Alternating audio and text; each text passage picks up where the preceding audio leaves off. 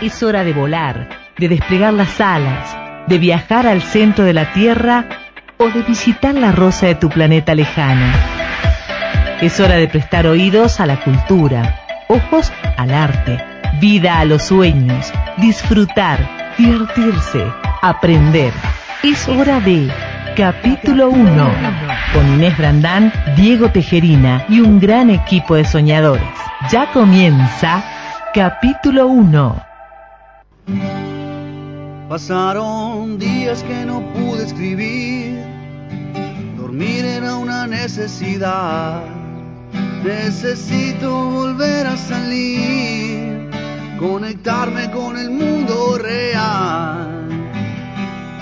Quiero ver en la línea de tus manos el futuro que está por llegar.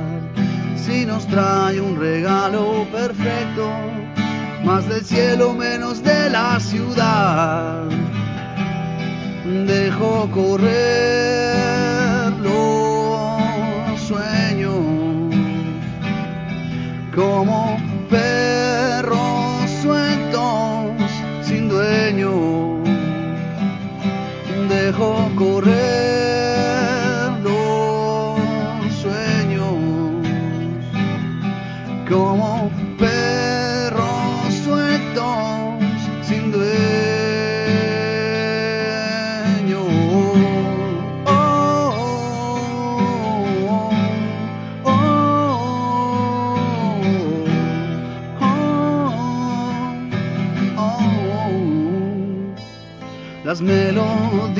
no se quedan en mí, les cuesta volver a empezar. Silbando se van por ahí, buscando un cantor de verdad.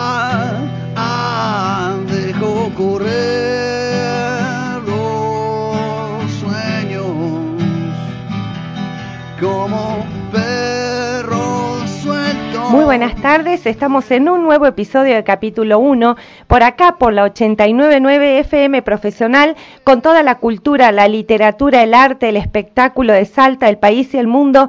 En esta tarde semisoleadita, no muy soleadita del todo, medio nubladito, por ahí un poquito caluroso, un poquito fresco. Inés Brandán los saluda y saluda al cumpa Diego Tejerina. ¿Cómo le va? Muy bien, Inés Brandán. ¿Todo bien? Qué alegría verla. Es resucitado. Ha resucitado. Le contamos a los oyentes que no se engancharon ayer que Brandán, por ser martes 13, estuvo en la cama y no ha querido salir de su casa. Exactamente, no quería ¿Mm? tomar la escoba para venir No, a la radio. no. En realidad era que estaba enfermucha. Ah. Este, eso me pasa por bruja. Ah, ¿vio? Eso me pasa por bruja, me Sí, enfermé por bruja. no, ¿Qué va a ser?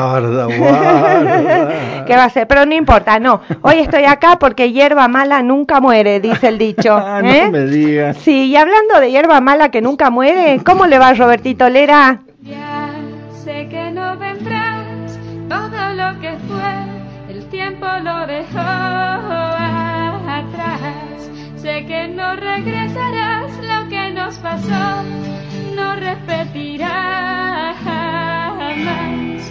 Mil años no me alcanzarán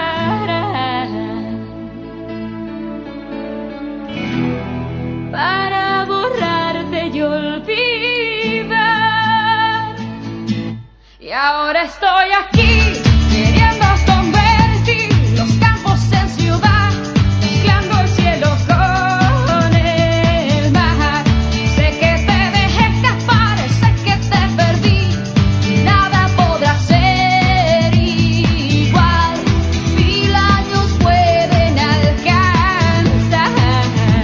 años pueden alcanzar, sí señor, mil años y todos los años del mundo pueden alcanzar para seguir aquí en capítulo 1 hasta las 17 horas con Shakira hoy, ¿eh? Yes, Shakira. Muy buen tema, Lerita. Ya no está con Piqué, Sí, ¿no? miren, yo que me estoy medio papucha, me siento mal, la música de Lera me pone al palo, Ah, bueno. ya estoy a full, Bueno. Estoy chala. Qué alegría, porque en cualquier momento entra la profe y si la ve con cara mala. Sí, me va a mandar a la casa. Eh, Brandon ha estudiado hoy día, ¿por Y- qué tiene esa cara? Y yo le voy a dar la típica excusa, no, profe, estuve enferma, Eh, no pude.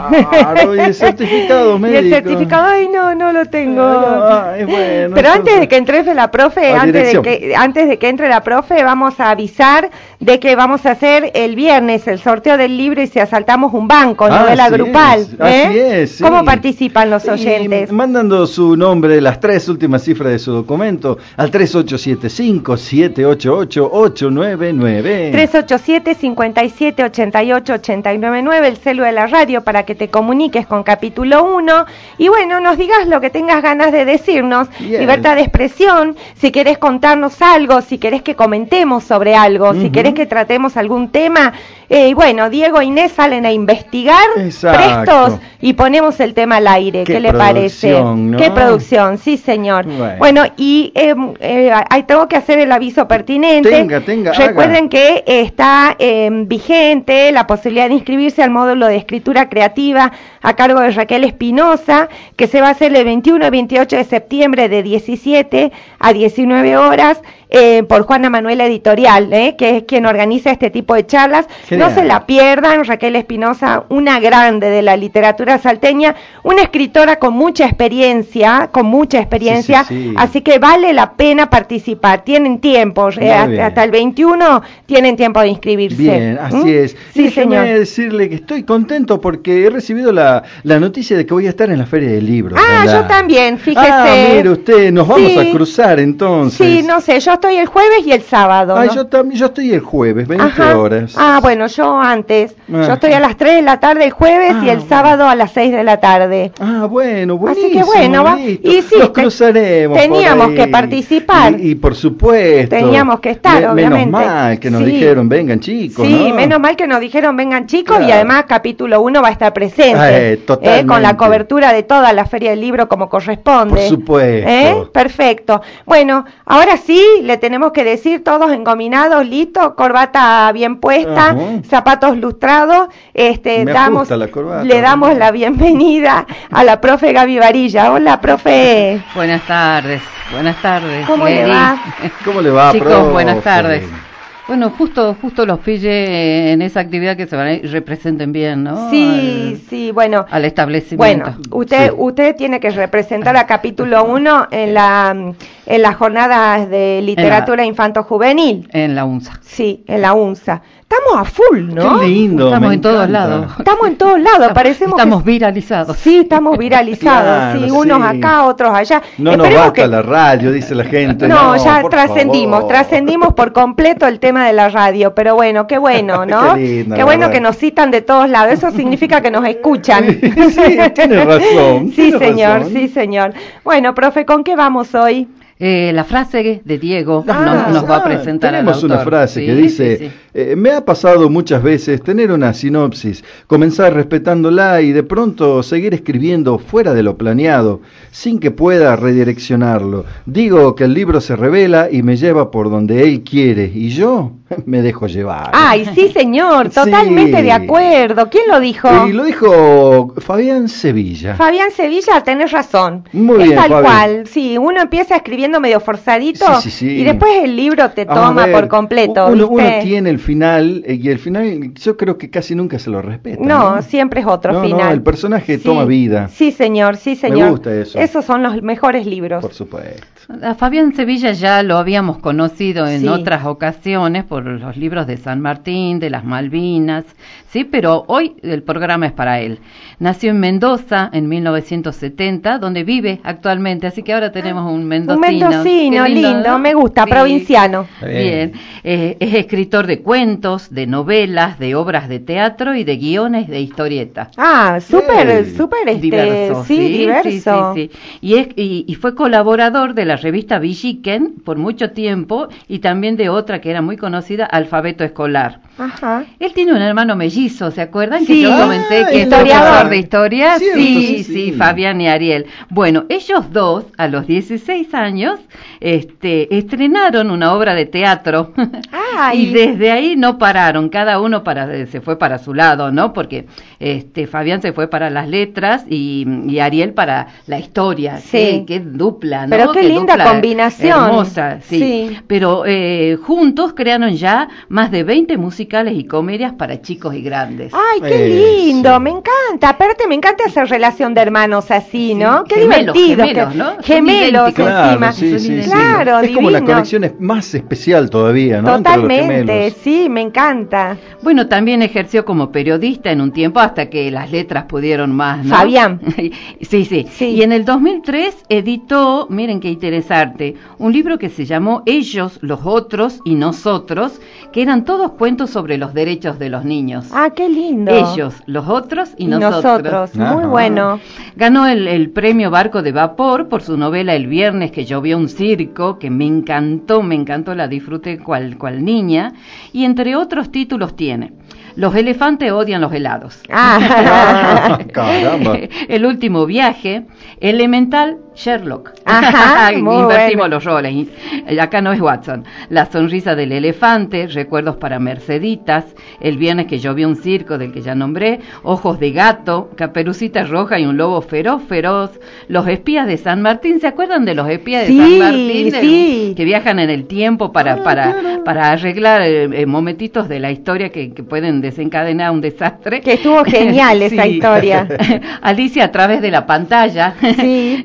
Vacaciones, Uy. ultra calavera, el refrío del Yeti, no, no, no, no digan que no está original, el refrío del Yeti y una cabañita entre manzanas y muchísimos otros títulos más. Vamos a comenzar con Caperucita Roja y un lobo feroz, feroz, feroz. Y cómo me gusta esto de, de reversionar un clásico, ¿no? Todos sabemos que Caperucita Roja se hizo famosa gracias a un escritor francés que fue Charles Perrault. Mm. Eh, él al cuento se lo sabía de memoria, pero para que nadie lo olvidara, lo transcribió y lo publicó. Después los hermanos alemanes, Jacobo y Guillermo Grimm, escribieron una nueva versión y desde entonces muchos otros autores reversionaron esta famosa historia. Escuchemos ahora la de Fabián. ¡Cuidado! Parece que alcanzó a escucharlos, porque algo le llamó la atención a nuestra amiga. Abuela, ¿por qué tenés las manos así de grandotas? preguntó. Es que se me hincharon de tanto rascarme, respondió el mentiroso. ¿Y por qué tenés los ojos tan rojos? Es que estuve leyendo durante muchas horas. Tus orejas, abuelita, ¿por qué se ven peludísimas? Uy. Es que no encuentro el cepillo y estoy muy despeinada. Caramba. ¿Y tu boca? ¿Por qué la tenés tan, tan, tan grandota? Porque la usaré para comer sin masticar, aulló el lobo y saltó de la cama. ¿Pueden ver cómo se relamía el lobo? Porque apenas Caperucita vio esa enorme lengua, supo que ese animal tan feroz se había engullido a su abuelita. Y para salvarla comenzó a tirar vainillas, pero él las cazaba en el aire y se las tragaba. Cuando se acabaron las vainillas, Caperucita le arrojó las margaritas. Así el lobo descubrió que tenía alergia a las flores. Seguro escucharon sus estornudos feroces, muy feroces. Y como estornudaba con la bocota abierta, la abu pudo escapar de su panza. ¿Qué hubieran hecho ustedes? Les contamos qué hicieron ellas. En vez de escapar, la abuela llenó de chichones al lobo y Caperucita lo echó de la casa y cerró la puerta. Pero las dos sabían que el lobo seguía con ganas de convertirlas en su almuerzo. ¡Ay, muy bueno! Me encanta aparte la versión, viste, de las preguntas, las típicas preguntas del clásico, Sí, ¿no? claro. ¿Por qué tenés los ojos tan Esa las grandes? mantuvo, las O sea, mantuvo. Pero las respuestas no, No. me encantaron las respuestas, porque no encuentro Bueno, el cepillo y estoy muy despeinada por las manos peludas, me parece genial. Ahí es donde los personajes de Fabián empiezan a tomar vida. ¿no? Totalmente. Eh, a- Además, siempre yo he destacado esa crueldad que hay en los cuentos de niños. Se la comió a la abuela. Sí, se la ¿no? comió la abuela. Se la comió. Es, es fuerte, Es ¿no? fuerte. Pero está lindo acá porque lo resuelve bien, porque Sí, Con exacto. estornudo. con el estornudo porque es Claro. alérgico a las flores. Exacto, ¿no? muy bien. Sí, lo suaviza un Sí, poco, sí, está sí, bueno. lo suaviza y en ese diálogo interactivo con el lector, ¿no? Que también le va preguntando a ustedes qué hubieran hecho. Claro. Eso es muy lindo. Muy Sí, lindo aparte me la- encantan la abuela y la lectores. caperucita empoderadas mal, ¿no? Porque lo, lo agarran a chichonazos. Ah. está muy bien, está muy bien la versión. Pobre lobo. Voy a tomar partido por el lobo, pobrecito. Después hay Juicio al Lobo, Juicio al Lobo Feroz también tiene un libro. El viernes que yo vi un circo, DSM, Premio Barco de Vapor, qué lindo libro, lo disfruté tanto, dedicado, miren qué lindo, para quienes se atreven a desafiar la gravedad y se permiten volar en calecita. Ah, les quería contar que cuando me comuniqué con él, me mandó besos desde Mendoza en Calecita. Y yo decía, ¿por qué esa Qué metáfora? Y, hermoso. y- y era por esto, así después cuando... Muy agradable, muy agradable. eh, eh, eh, dijo enseguida que quería el programa. Y si manda besos en calecita, ya lo queremos. Claro. ¿No? Sí, Está sí. genial. Yo, yo me mareo un poco con la Sí. calecita, de todas maneras. Entonces, el libro está eh, dedicado para quienes se atreven a desafiar la gravedad y se permiten volar en, cabe- en calecita. A los que no tengan una calecita, yo les presto la mía. Y un viernes, desde un cielo encapotado, en un pueblito remoto, empiezan a llover elefantes, Uy. acrobatas, acróbatas, magos, payasos, malabaristas, de todo. Algunos se alegran, otros se sorprenden y otros se asustan. Valentina, que después nos vamos a enterar quién es, se hace muchas preguntas, pero A las 5 y 20 de la tarde. Hubo más zumbidos ese viernes con cáscara de nubes. Zoom. Y llovieron malabaristas, sí, malabaristas. Algunos eh, lanzaban aros al aire y otras pelotitas de colores con los que formaban palabras y oraciones completas. Luego los recibían en sus manos para volver a lanzarlos y escribir libros así de gordos. También hacían girar platos hondos sobre varillas bien finitas mientras los llenaban con caldos de gallina y fideos cabello de ángel. No derramaban una sola gota de sopa, así de buenos eran estos acróbatas. Al mismo tiempo iban y venían sablecitos por encima de los vecinos. A algunos los despeinaron o les refilaron los flequillos. Ninguno se quejó. Zoom y llovió una familia de osos y un quinteto de caniches, cuatro leones y una pantera, sí, osos, caniches, leones y una pantera. Zoom y llovieron trapecistas y equilibristas, sí, trapecistas y equilibristas. Zoom y llovió una orquesta, sí, una orquesta. Ahí nomás cayeron sus instrumentos. Después de pescarlos al vuelo, los músicos afinaron y nos dedicaron una marchita que sonaba un papá, un papá, para papá, para papá. Algunos pedimos que se repita, que se repita, que se repita. Otros vendieron sus casas y huyeron despavoridos del pueblo. ¿Qué les hace vender las casas y escaparse tan asustados por una sim- simple lluvia de malabaristas, osos, caniches, leones, una pantera, trapecistas, equilibristas y músicos? Nos preguntó Valentina. A las 5 y 25 de la tarde, escuchamos otro zumbido, miramos al cielo esperando a que después de ese zoom nos lloviera algo mucho más sorprendente. Llovió nada. En cambio, a través de las nubes de ese viernes nublado apareció una avioneta, sí, una avioneta. La avioneta sobrevoló en torno a la plaza y aterrizó en el techo de la casita donde el placero guardaba sus herramientas. De la avioneta salió un hombretón, usaba frac y sombreros colorados, botas y bigotones negros. Tenía mofletes de globo y un látigo enroscado como viborita que duerme la siesta y después de pararse sobre un cajón de gaseosas, se presentó a los gritos. Soy el magnífico, mirífico, maravillosico señor eh, Tindaro Piccolettini. Eh, ¿Por qué un señor llamado Tindaro Piccolettini sería magnífico, mirífico, maravillosico? Nos preguntó Valentina. Ay, que me trae. El señor de frac y sombrero colorado le respondía, porque soy el dueño del magnífico, magnifirífico, maravillosico circo Piccolettini. Ah, ¿solo por eso? Sí, dijo Tíndaro Piccolettini. Normalmente anuncio, anuncio la llegada de mi magnífico, mirífico, maravillosico circo con un cartel que va sangoloteando de la cola de mi avioneta, pero como hoy es viernes y está nublado, nadie va a poder verlo. Así que decidí anunciar la función arrojando a mis artistas y a mis animales desde las alturas. Entonces, no es posible que lluevan elefantes, payasos, acróbatas, un mago, malabaristas, osos, caniches, leones, una pantera, trapecistas, equilibristas y músicos? Nos preguntó Valentina. No, eh, podrá haber lluvia de simple agua o de mermelada o de sapos, pero los artistas y los animales de circo no acostumbran a llover, explicó Tíndaro Piccolettini. Eh, ¿No sería lindo que también cayeran lluvias así de divertidas? nos preguntó Valentina. A las cinco y media de la tarde, Tíndaro Piccolettini nos dijo, estimado público, ya lo saben, esta noche será la función, los espero a todos. La entrada es muy cara porque eh, mi circo es magnífico, mirífico, maravilloso. Ay, me encanta, maravilloso cuento. Me encanta, porque me encanta Piccolettini.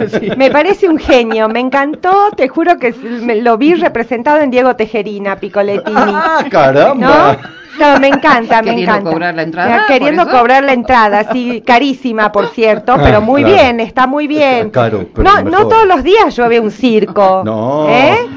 Aparte, qué imaginación en, en verdad, Sevilla, de hacer Sí, llover un circo, claro. porque uno hace llover muchas cosas. Sí, pero osos, sí. este, la orquesta, me, me parece muy genial. Está, está hermosamente estructurado porque los, los capítulos son cortitos y son cada cinco minutos de lo que va sucediendo cada cinco minutos hasta que llega la función. Obviamente Valentina va a ser la, la- la- la iniciadora de la, de la rebelión, ¿no? Nadie va a pagar entrada porque ya están todos ahí. Ah. ya se está disfrutando del show. Claro, ya se está disfrutando antes de que empiece, tal cual, Sí, pero muy y además, bueno. imagínenla cuando empieza a preguntarle a cada uno de los artistas si cobran. Claro. No cobran. Ah, o sea que va a ser una cuestión de capitalismo sí, esto sí. también, ¿no? Caramba, caramba. Está muy bueno, está muy bueno. Recuerdos para Mercedita. Recuerdos para Mercedita es una ternura de libro porque en su casa de Francia el general San Martín, ya anciano, vi- vive bajo el cuidado de su hija y mantienen una conversación, ¿no? El libertador le cuenta los sucesos y anécdotas que ocurrieron durante su vida y esa hermosa relación entre San Martín y Merceditas, ¿no? El capítulo es el primero. Por el resplandor que deja entrar la ventana, noto cómo brilla este verano del agosto francés. Y aunque hace calor, papá, no vaya a sacarse la manta. Anoche tuvo fiebre y temblores. Es cierto, Mendocina, cómo me gusta que Qué la llame lindo. así. Es cierto, Mendocina, pero escuchar a María Mercedes y a Pepita en el jardín me recompone. Sus nietas ya son dos jovencitas, sin embargo, aún juegan como niñas. Con solo oírlas siento ganas de tomar uno o dos o tres matecitos. El médico se lo tiene prohibido. Quédese sentado en la reposera. Voy a traerle una taza con leche tibia. Mis úlceras seguirán igual y un mate podrá hacerme olvidar un poco este dolor de huesos y la dificultad para respirar. No va a convencerme, papá. El último compatriota que me visitó trajo un saco con yerba. Aún no lo hemos abierto. Eso es un cariño batao, como decían en Mendoza cuando uno despreciaba. No, desobedeceré al doctor Hardon. Usted me enseñó a ser firme en mis decisiones y a respetar órdenes, don José. No se enoje, sé que está molesta conmigo cuando me llama don José. Si lo desea, puedo comentarle las novedades de su yerno, eh, las novedades que trajo su yerno de París. ¿Qué le ocurre? Se quedó en silencio con los ojos fijos en la nada. Poco puedo ver, Mercedita, pero estoy mirando. Desde que usted me leyó la carta de mi gran amigo Tomás Godoy Cruz, tiendo a perder la mirada en el pasado. Eso lo pone melancólico. No, hija, me arremolina la memoria, y del ayer vienen y se van hechos o nombres. A mis setenta y dos años soy un costal de recuerdos. ¿Y a qué punto del pasado está mirando ahora? A los lejanos días cuando volví de España para luchar por la libertad y la independencia de América. De pronto se me aparece mi prueba de fuego, como jefe militar en mi tierra, el combate de San Lorenzo, su primera victoria contra los realistas, y ahora me contemplo organizando el ejército de los Andes en Mendoza, allí donde usted nació. Fueron casi tres años durante los cuales conté con la ayuda de muchos que ahora están del otro lado del mar océano o ya dejaron este mundo. Y no solo hablo de mis colaboradores directos, sino del pueblo, tantos mendocinos y mendocinas que por haberse contado de a miles no llegué a conocer ni guardo sus nombres. Qué ternura de diálogo entre el padre y la hija. Me encanta cuando se personaliza, así, se humaniza así a los seres de la- a los héroes de la historia, ¿no? Una belleza esto de que él quiere tomar el mate y la hija no quiere porque tiene una úlcera, me parece divino, la verdad, muy hermoso. Y además que lo haya escrito un mendocino creo que le suma un plus. Sí, ¿no? totalmente. Él De tiene cariño, cerquita, sí, él tiene sí. cerquita todas las cuestiones. Hola chicos, siempre los escucho y me hacen la tarde. ¿Saben por qué plataforma se puede ver Pulseras Rojas o Avenida Brasil? Gracias, saluditos, nos dice alguien que no me pone. Eh, realmente no sé, le que vamos a preguntar preguntar al doctor ¿no? Cine. a nuestro especialista en cine, seguramente que él sabe y si está escuchando nos va a mandar un mensaje. Sí, sí, sí. Eh, últimamente he estado reflexionando con desesperación. He pasado mis noches en vela preguntándome qué podría haber hecho distinto para hacer que te quedes. La razón no me conducirá a una solución, acabaré en la confusión. No me importa, siempre y cuando no te vayas. Así que lloro y rezo y suplico, quiéreme, engáñame. Un día como hoy, 14 de septiembre, pero del año 1996, se estrenaba este clásico del rock soft. Desde el álbum First Band on the Moon suena Nina Persson junto a la banda sueca The Cardigans, Love Food. Bueno, estamos en el segundo bloque de capítulo 1 hasta las 17 horas. Hoy disfrutando la escritura de Fabián Sevilla de la mano de la profe Gaby Varillas. Un descubrimiento hermoso, don Fabián. Eh, tenemos acá el libro El último viaje, que pertenece a una serie de la que yo alguna vez ya comenté, serie del boleto, ¿sí? que es como que te da un pase para que disfrutes la lectura, ¿no? Un día como cualquier otro, Tiago se ve inmerso en un terrorífico recorrido por la ciudad. No sabe quiénes son ni por qué lo han elegido, pero debe cumplir un plan. Miren el plan. Subirse y bajarse de un taxi en el momento que le indiquen. Ajá. Su padre le ha pedido que, que vaya a cobrarle a un cliente, ¿no? Que vivía en el lado opuesto de la ciudad. Fue en colectivo, pero decidió volver en tren. Allí, un hombre de unos 80 años, con un traje gris, miraba su celular. Lo llamativo es que no tenía ni medias ni zapatos, es decir, iba descalzo, y de repente recibe un mensaje. Por la manera en que este hombre actúa, él se empieza a dar cuenta que es él el que le está mandando los mensajes. No, no, tiene todos los ingredientes del suspenso y el terror. Mientras trataba de entender por qué ese hombre lo había seguido para hacerle esa pregunta, Tiago sintió ganas de explicar en vez de huir. Y aunque creyera, señor, no les tendría miedo. Pienso que una sábana flotante con ojos negros y una boca negra que hace bu me haría gracia. ¿Seguro? Sí, me moriría de la risa. Te preguntaba si estaba seguro de que los fantasmas son sábanas. El anciano se acercaba más y más a Tiago, con ojos negros. Seguía rimándose, boca negra. Tiago lo tenía más cerca de lo que hubiera deseado y que hacen bu.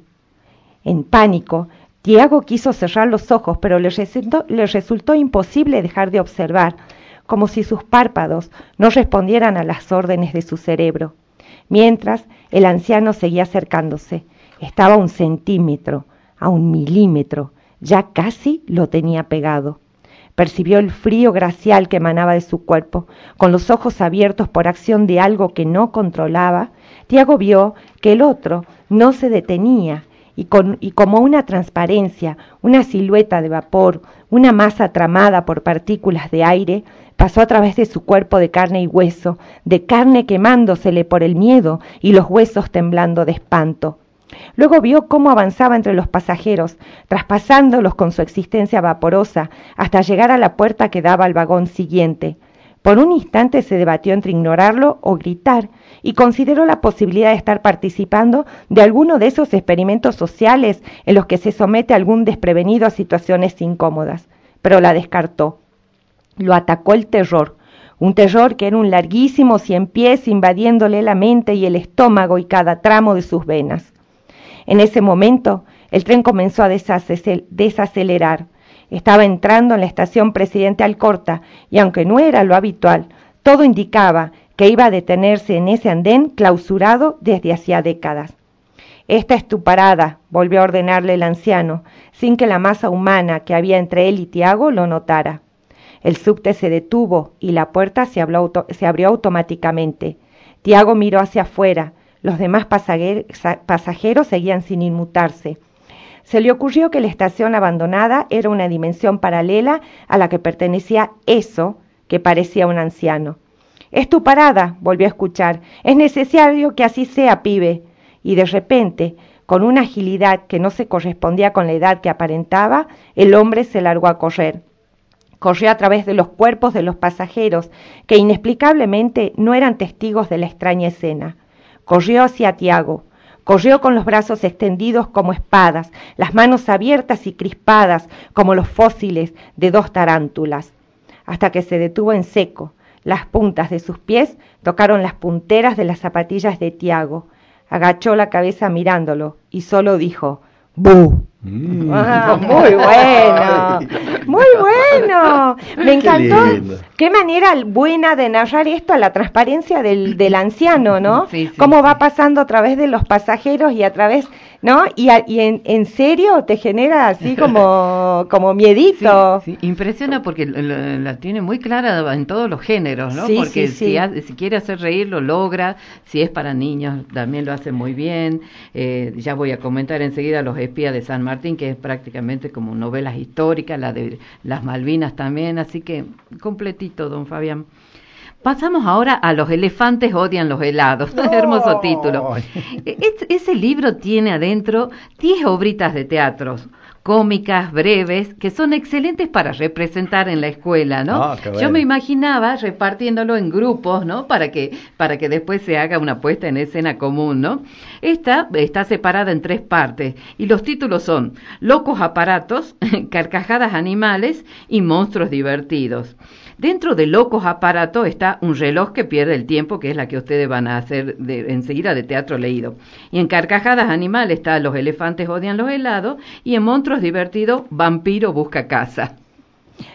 Nosotros hacemos la obrita de teatro, profe. Sí, un reloj que pierde el tiempo. Bueno, yo soy Juan, que es un relojero algo chiflado, y usted, Diego Tejerina, es Luis, un cliente con problemas relogísticos. Ah, ¿eh? bueno, Bueno, bueno, listo. Sí, la escena transcurre en una relojería con estantes llenos de todo tipo de relojes, me encanta. Eh, Luis eh, entra llevando una caja. El reloj de arena que me vendió ayer tiene un agujero. ¿Y cuál es el problema? Eh, como pierde por debajo, las horas duran 43 minutos y los minutos 56 segundos y los segundos, eh, bueno, siempre salen terceros. Eso sí, que es perder el tiempo. Y ahora, ¿cómo sabré cuál es la hora? Voy a vivir a deshora. Aquí sobran relojes, puedo cambiárselo por este. ¿Sus números son primos? No, sobrinos. ¿No tiene uno con números romanos? No, pero este tiene números madrileños, esos los tiene parisinos y aquel greco chipa- chipirtiotas. ¿Tiene uno de pulsera? ¿Quiere un reloj o una pulsera? Digo, para mi muñeca. Tan grandote y jugando a las muñecas. ¿Tiene alguno con un cucú? Sí, pero tendrá que volver en una semana. Es que el pajarito que contraté aún no sabe contar hasta 12. Ay, ¿tendrá un reloj de sol? El único que me queda. En invierno debe abrigarlo si no atrasa. Tendrá que poner la diferencia. Cuesta mil pesos. Ay, pero es carísimo. ¿Y alguno más baratito? Tengo este, pero como lo más barato cuesta caro, le informo que las y media las marca enteras. ¿Y cómo sabré que son las y media? Porque las debe llevar entre los zapatos y los pies. ¿Márcalas en punto? Tampoco apenas da las comas. Ay, ¿no tiene alguno que haga tic-tac? Este de madera hace toc toc, ¿Y ese de cristal líquido? hace clean clean, ¿Y aquel de agua? hace glub glub. Eh, tal vez uno de bolsillo. No se los recomiendo. Veo que usted es algo amarrete. Si tiene un cocodrilo en el bolsillo, no pasará mucho tiempo hasta que se lo haga ñicos a mordiscones. Ya lo decidí, me llevo uno de pared. Justo ahora no tengo. Al mismo precio puedo darle uno de techo. Pero me puede cazar tortícolis. ¿eh? ¿No hay alguno de piso? Sí, pero es un peligro. Si anda descalzo se puede clavar una de las agujas en el pie. No, no, yo quiero uno de pared. Ah, yo le doy el reloj terminado. Usted se construye la pared y me deja trabajar en paz. Ay. ¡Qué bueno que está! Muy bueno, Muy el bueno. del lenguaje eh, impresionante, ¿no? Y los, los trabalenguas, las metáforas. Aparte la imaginación de todos los relojes, ¿no? El, el reloj para de tener piso. una respuesta Sí, a, de- tantos a hay, cada ¿no? uno. No, muy bueno, muy bueno. Ojos de gato, a través de los ojos de un felino, cobran vida sus muchos dueños, y es que él tiene una misión, asistir a los habitantes del edificio. Una parejita en el departamento M que está por tener un bebé, en el departamento K un joven que está enamorado de la vecina, en el departamento OL están los estrafalarios morales. Y en el departamento N el viejo Valentín que toca el clarinete. Así que nuestro gatito se va a encargar de que se conozcan entre ellos. De a uno ve salir en tropel a los Morales. Valentín y Julián del otro aparecen Eugenia y Ale tomados de las manos. ¿Qué pasa, tigre? ¿Qué te ocurre, Pompón?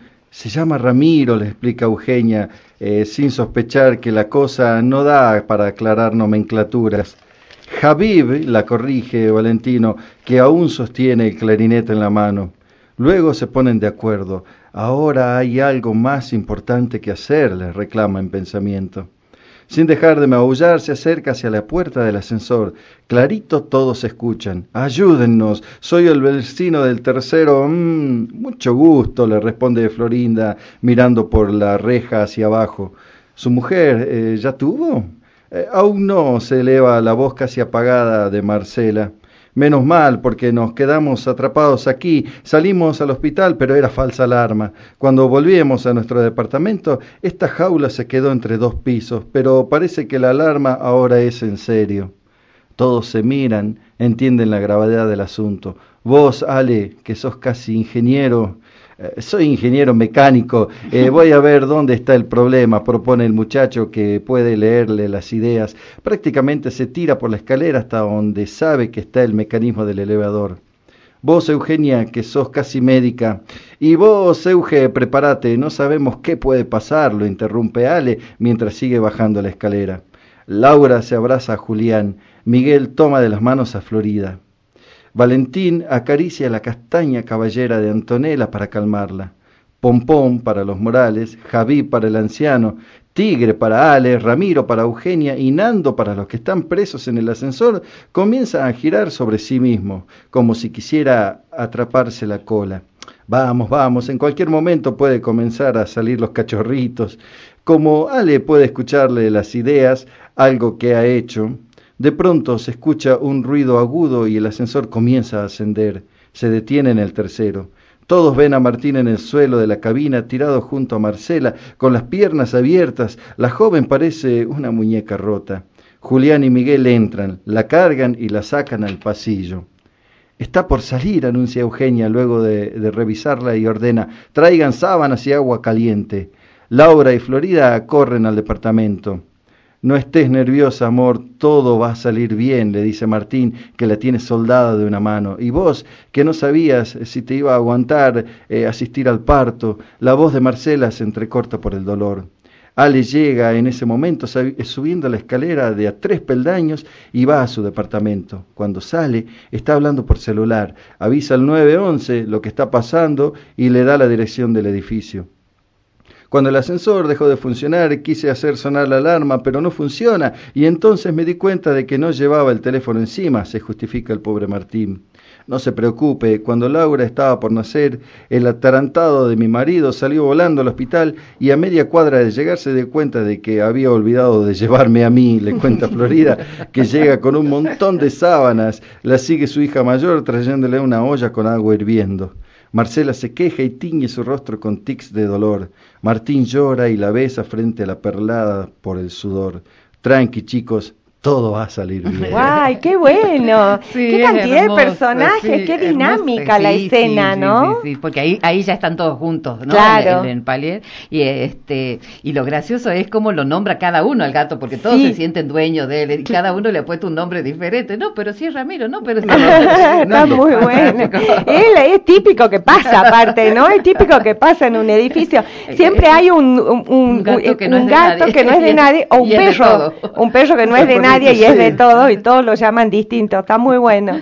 Bueno, el librito que tenés vos, Inés, es Malvina, historias en papel de chocolate, que escribió con su hermano y, y es con el que andan este, ahora presentando, ¿no? Por esto de, del 40 aniversario. La guerra contada desde la perspectiva de un chico de 12 años, porque de algún modo es la percepción ingenua que tuvimos muchos argentinos en el 82, cuando se tenía un solo discurso, el que manejaba el gobierno militar, pero también es la visión de un soldado con el frío, el miedo, el pánico y sobre todo el terror a que lo maten o que tenga que morir. El viernes, la señorita Cocadrilo nos pidió comprar chocolates de los que sirven para hacer submarinos.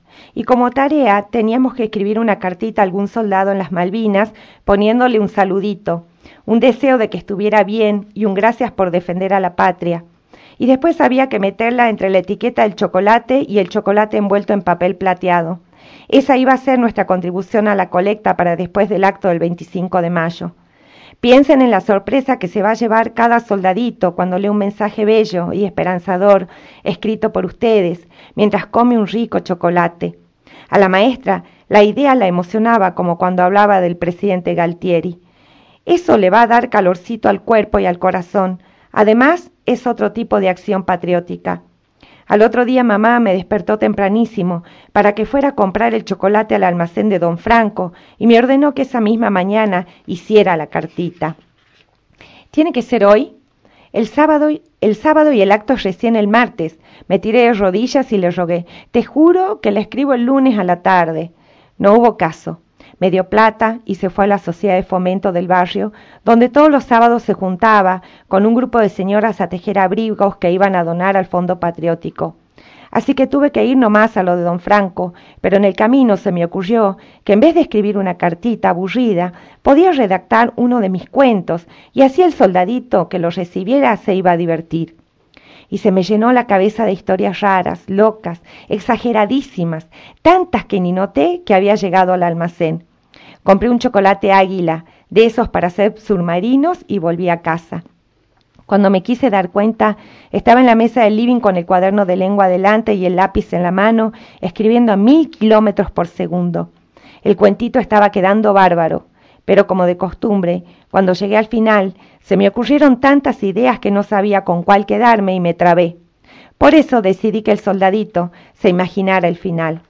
Arranqué la hoja del cuaderno y mientras la estaba doblando en cuatro para ponerla bajo el envoltorio del chocolate, me di cuenta de que el papel plateado estaba muy arrugado. Ya me había pasado una vez que abrí un jack de los que me regala Vicentico, y cuando me lo mandé a la boca me di cuenta de que el chocolate venía lleno de gorgojos. Me pareció asquerosísimo y corrí a escupirlo al inodoro. Por eso decidí abrir el chocolate, para ver qué tenía arrugado el papel plateado.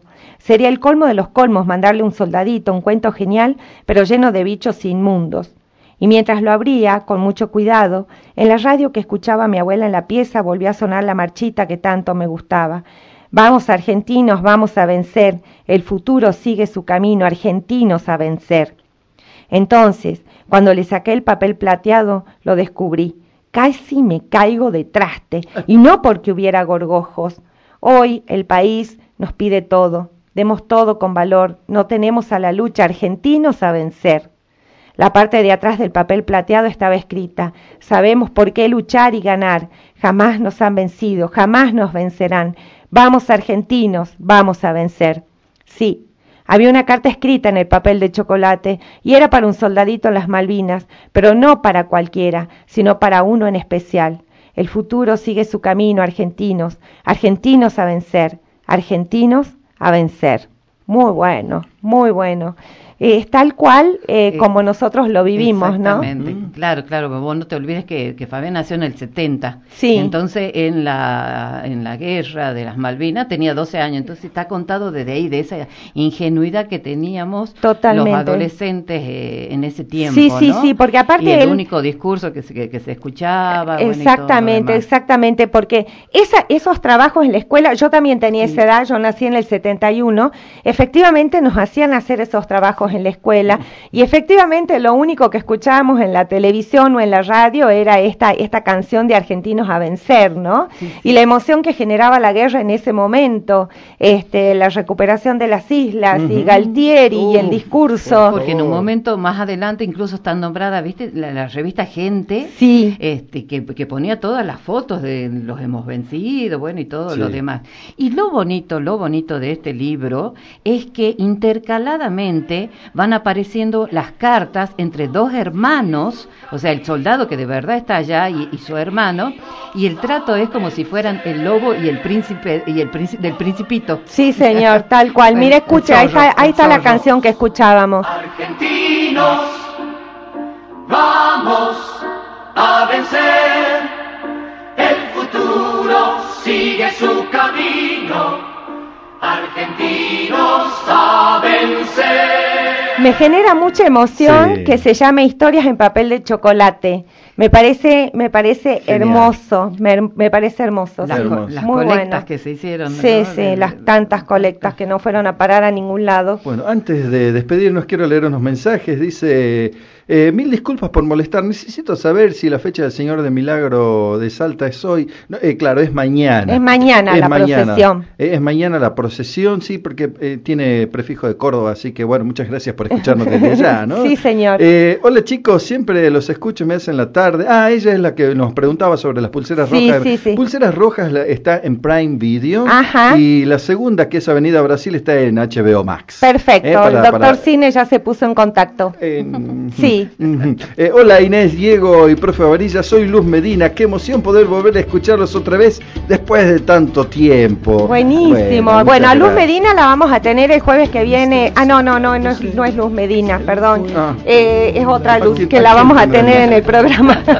bueno, el último dice felicidades chicos por su presencia en la feria del libro. Bueno, muchas gracias. Muchas gracias. Gracias, profe Gaby, la verdad, un placer enorme haber compartido los textos de Fabián Sevilla y de Ariel Sevilla, de su Ariel, hermano. sí, muy interesante. Muy- eh, alto muy escritor. buenos los dos, sí, sí. buenísimo. Nos encontramos el, Eh, para el jueves- Día del Estudiante. Para el Día del Estudiante, ¿Ustedes van a sonamos.